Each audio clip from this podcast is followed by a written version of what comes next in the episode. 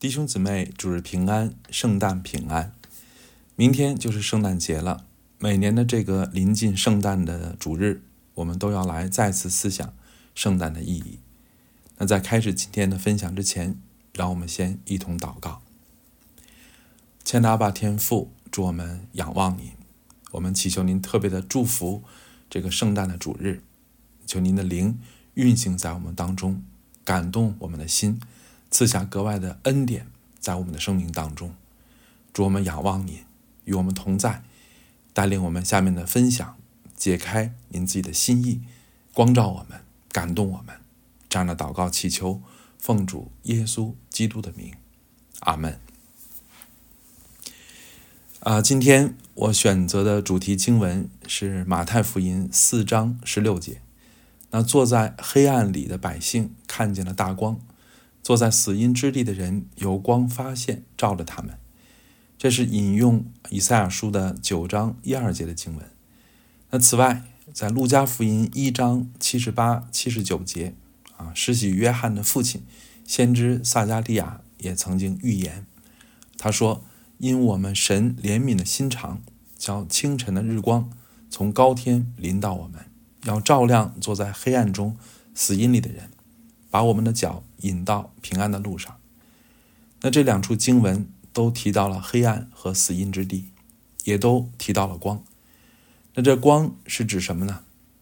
啊，其实准确的来讲，应该说这光是指谁呢？这光就是指耶稣基督，啊，就是指上帝的独生子，啊，就是指我们的救主。那么这位救主是为救谁而来的呢？啊，谁又需要？这光呢，就是那些坐在黑暗和死荫之地的人。那么，谁又是坐在黑暗和死荫之地的人呢？我们从福音书中可以看出，啊，在主耶稣的时代，那坐在黑暗和死荫之地、天天渴望光明的人，至少包括牧羊人。啊，牧羊人就代表着穷苦人，他们拼尽全力，却只能勉强糊口。他们的人生似乎没有指望，但是天使却首先将关乎拯救的大好信息报给他们。坐在黑暗里的人还包括彼得，啊，彼得其实是代表啊不满足于今生的利益而深深渴望永生的人，啊，彼得其实在物质上并不缺乏。我看不少解经书都说彼得属于那个时代的中产，啊，但是彼得虽然不至于为衣食操心。他却深深关切灵魂的归宿，所以很当很多人都离开耶稣时，彼得却说：“主啊，你有永生之道，我们还归从谁呢？”坐在黑暗里的人还包括财主啊，财主就代表不满足于富有而渴望被上帝接纳，但是又被世界捆绑不能自拔的人。坐在黑暗里的人还包括税吏和妓女。他们代表被世人厌弃，又被罪恶控制的人。他们和财主一样，身不由己，但却渴望真正的自由。坐在黑暗里的人还包括奋锐党人。奋奋锐党人代表不满政治现状的人，他们恨恶殖民者和政治傀儡，他们渴望民族独立和政治解放。坐在黑暗里的人还包括孤儿寡妇，他们代表物质方面无依无靠。也代表心灵孤单无助的人。最后，坐在黑暗里的人还包括被病痛折磨的人，啊，无论是患血漏的妇人，还是病了三十八年的瘫子，啊，或者是生来瞎眼的瘸腿的，他们都急切的呼求大卫的子孙，求怜悯我们。所以，亲爱的弟兄姊妹，谁是坐在黑暗里死荫之地的人呢？谁是需要真光照耀、需要安慰和自由、需要永生盼望的人呢？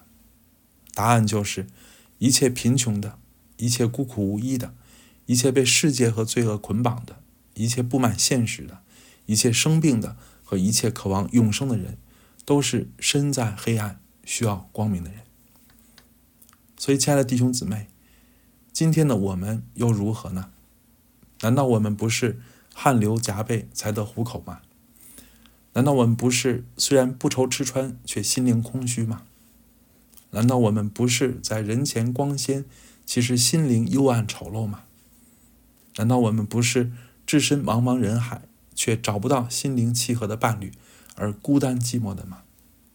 难道我们不是总渴望政治清明啊，但却总不能摆脱腐败和奴役的吗？所以，亲爱的弟兄姊妹，当我们睁开眼睛，好好审视这个世界时，我们就不能不承认，今天的世界，并不比主耶稣那个时代更值得乐观。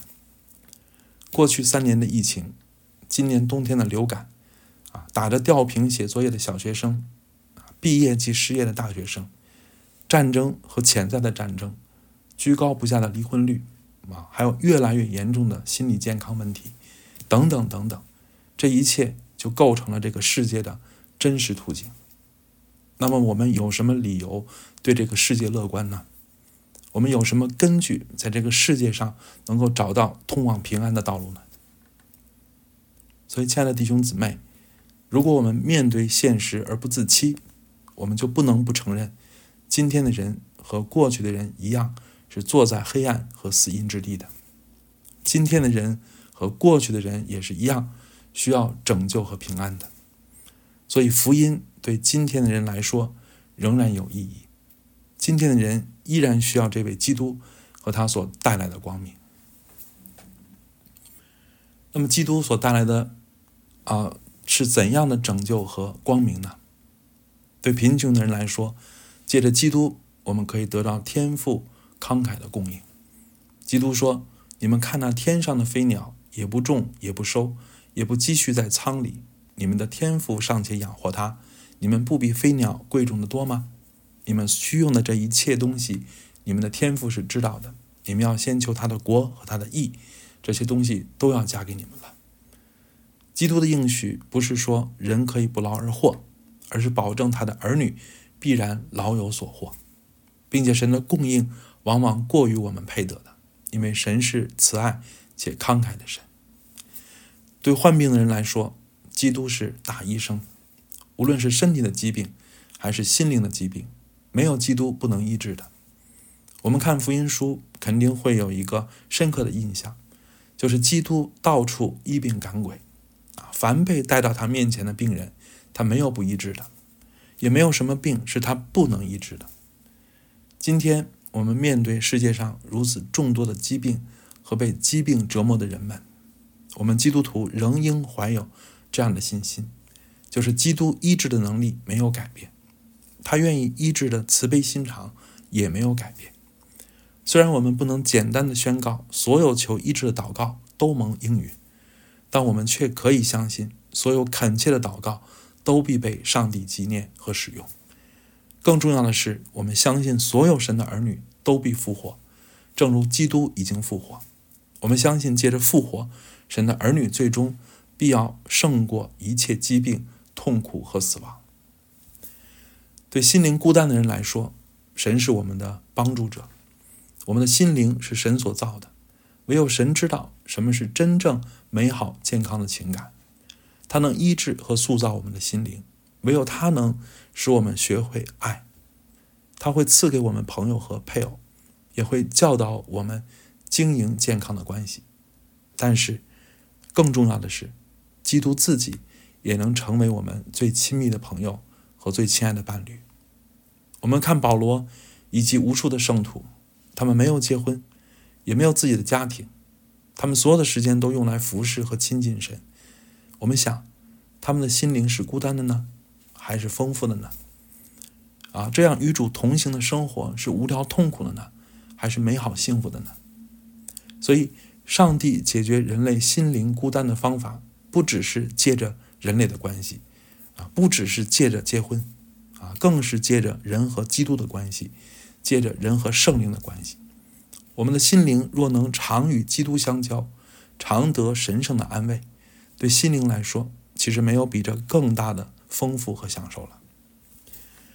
对被罪恶捆绑的人来说，上帝宣告说：如今那些在基督里，在基督里的就不定罪了，因为赐生命圣灵的律。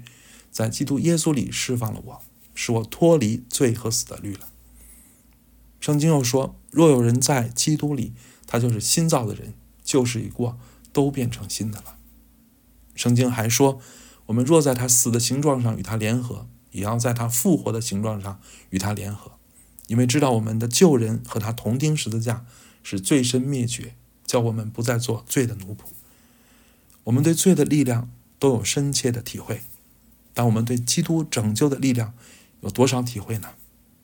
啊，求主使我们相信这一切圣经的宣告，也多多经历基督得胜的能力，基督胜过罪的能力。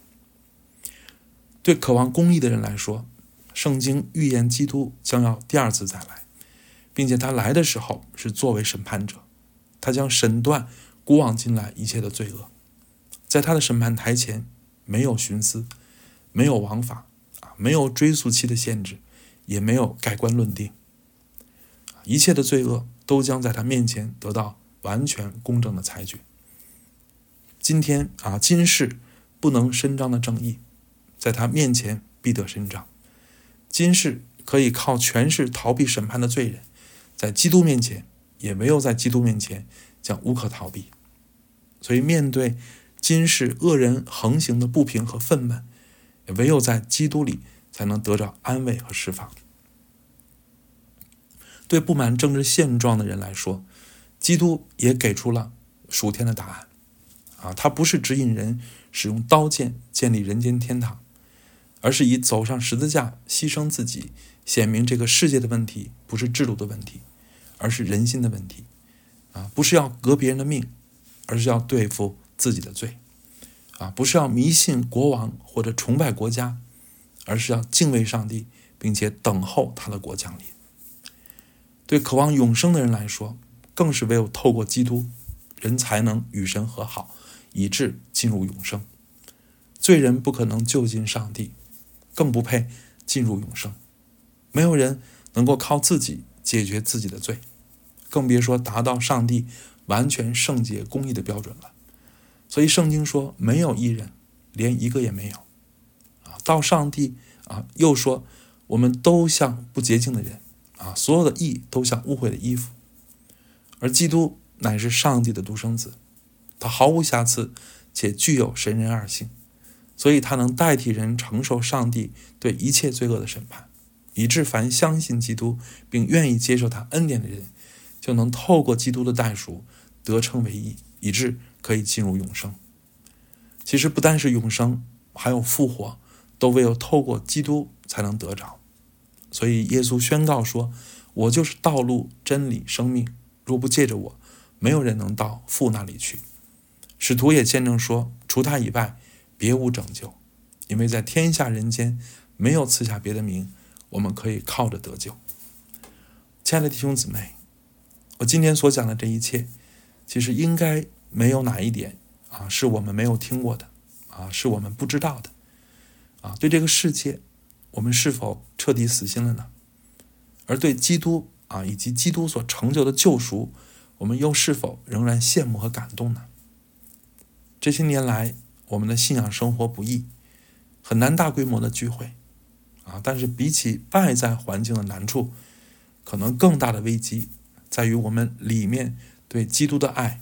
对永生的盼望，已经不像刚信主时那么活泼和热切了，所以，我们真的需要经历复兴，啊，我们的心灵真的需要再次被圣灵感动。那我们的生命如何得到复兴呢？啊，我最近有两点感想，啊，第一，啊，就是我们勿要对付啊那种安逸无感的状态。啊，这一次圣诞节洗礼啊，我陪谈了三位弟兄姊妹，他们的生命啊都让我感动，啊，从他们身上我再次感到一个人刚信主的状态是多么的令人羡慕，啊，其实我们都经历过初信的时期，啊，那时我们是特别愿意读经，啊，特别愿意参加聚会，啊，怎么读经怎么参加聚会都没够，啊，并且常常的有感动。那么为什么啊初信的时候？啊，这个基督徒的状态那么好呢？啊，因为信主前的痛苦是深刻的，啊，所以对上帝的渴慕也是深刻的。啊，我们常说人的尽头是神的起头，啊，意思是人越经历和体会世上的绝望和痛苦，人就越会感到对上帝和拯救的需要。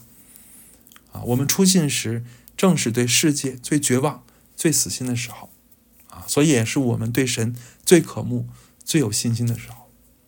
啊，但是当我们信主多年后，却可能发生这样的变化，就是进入一种啊信仰上的安逸的状态，啊，也就是啊满足于一种平稳的信仰状态，啊，虽然不爱世界，但也没有多少属灵的热诚，啊，这样的状态其实是一种麻木无感的状态，啊，其实是人的惰性和贪图安逸的心造成的，啊，而不是圣灵啊带来的，啊，不是上帝喜悦的。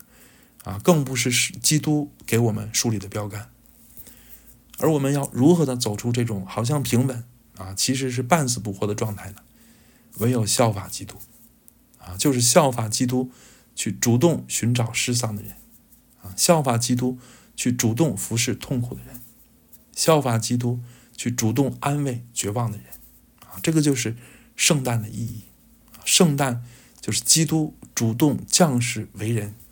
啊，主动的来品尝啊世人的痛苦啊，主动的来承担啊世人当受的刑罚啊，所以我们也唯有主动、主动去啊，主动寻找、主动安慰啊，主动陪伴、主动服侍啊，唯有如此啊，我们才啊，我们自己啊，才能够重新的、深刻的感受到这个世界的黑暗和痛苦啊，以至于才能重新的被激发。对上帝的依靠和对天国的渴望。其次啊，我们要操练修道生活，啊，要操练修道生活，啊，也是我们非常的缺乏的，啊，也是我们渴望复兴，你必须要努力做到的。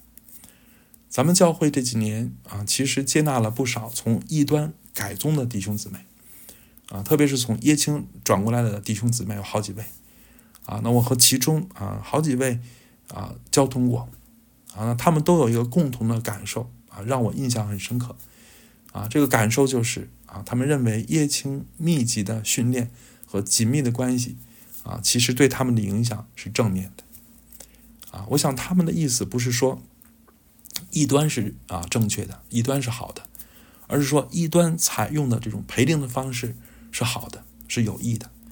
啊，而异端的陪灵的方式其实也不是属于异端的啊，不是异端原创的，而是借鉴了教会历史上很多传统的修道方式，啊，包括啊集体生活，啊，包括规律的敬拜、赞美和祷告，啊，甚至包括劳动和阅读。而和这样的修道生活相比，啊，我们可以想一想，啊，我们很多弟兄姊妹的信仰生活是不是太随意了？啊，太简单了？和太世俗化了呢？啊，我们有多少弟兄姊妹有每天固定的灵修生活呢？我们是否有每一周啊、每个月的灵修计划呢？啊，我们的祷告是否像吃饭一样的规律呢？啊，我们用来亲近主的时间，无论是通过读经也好、祷告也好、敬拜也好、赞美也好、聚会也好，还是其他的方式，啊，我们加加起来啊，我们的每一天的时间用在这些方面的加起来。又有多少呢？啊，有几分钟呢？啊，灵修的问题啊，或者说修道的问题，我已经讲过很多次，啊，今天还要再讲，因为这是我们非常缺乏的，而且可以说，啊，基督徒没有更多分别为圣的时间，没有更多属灵操练的时间，啊，如果我们和世人一样，把绝大多数时间都用来忙世界上的事，那我们就别指望我们的生命能有多属灵。啊，我们对神的爱，我们就别指望我们对神的爱能有多少，啊，我们也别指望我们能够得得到多少圣灵的感动。修道不是功德，而是与神相交。啊，我们都知道，谈恋爱的人如果不见面、不说话、不共事、也不同寝、也不同行，啊，那他们是在谈恋爱吗？他们彼此了解，啊，他们能够彼此了解和更加亲密吗？其实我们和神的关系也是如此啊。神虽然完全认识我们啊，但是我们如果不与他相交啊，岂能够认识他和爱他呢？所以，亲爱的弟兄姊妹，我们渴望生命复兴吗？啊，愿我们厌烦生命不冷不热和不死不活的状态。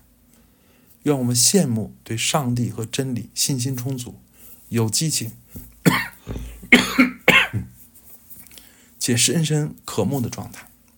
啊，求主帮助我们，求主复兴我们，在这圣诞的佳节，在这特别的日子，愿圣灵特别的工作，特别的施恩给我们，特别的眺望我们，特别的复兴我们。我们一同来祷告。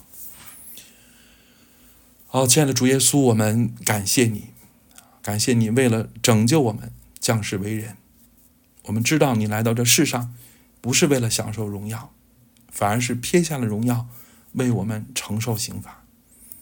主，我们感谢你，愿你长阔高深的爱，也能激励我们背起自己的十字架，与你同行。主基督，我们也祈求你来帮助我们，啊，求你在天父的右边为我们代求，求你使我们的生命能够不断的更新，能够不断的复兴，啊，求你使我们脱离不冷不热的状态。求你使我们常常有信、有望、有爱，愿我们被你所用，成为福音的使者。主啊，我们在这里，求你复兴我们，求你使用我们。如此祷告祈求，奉主耶稣基督的名，阿门。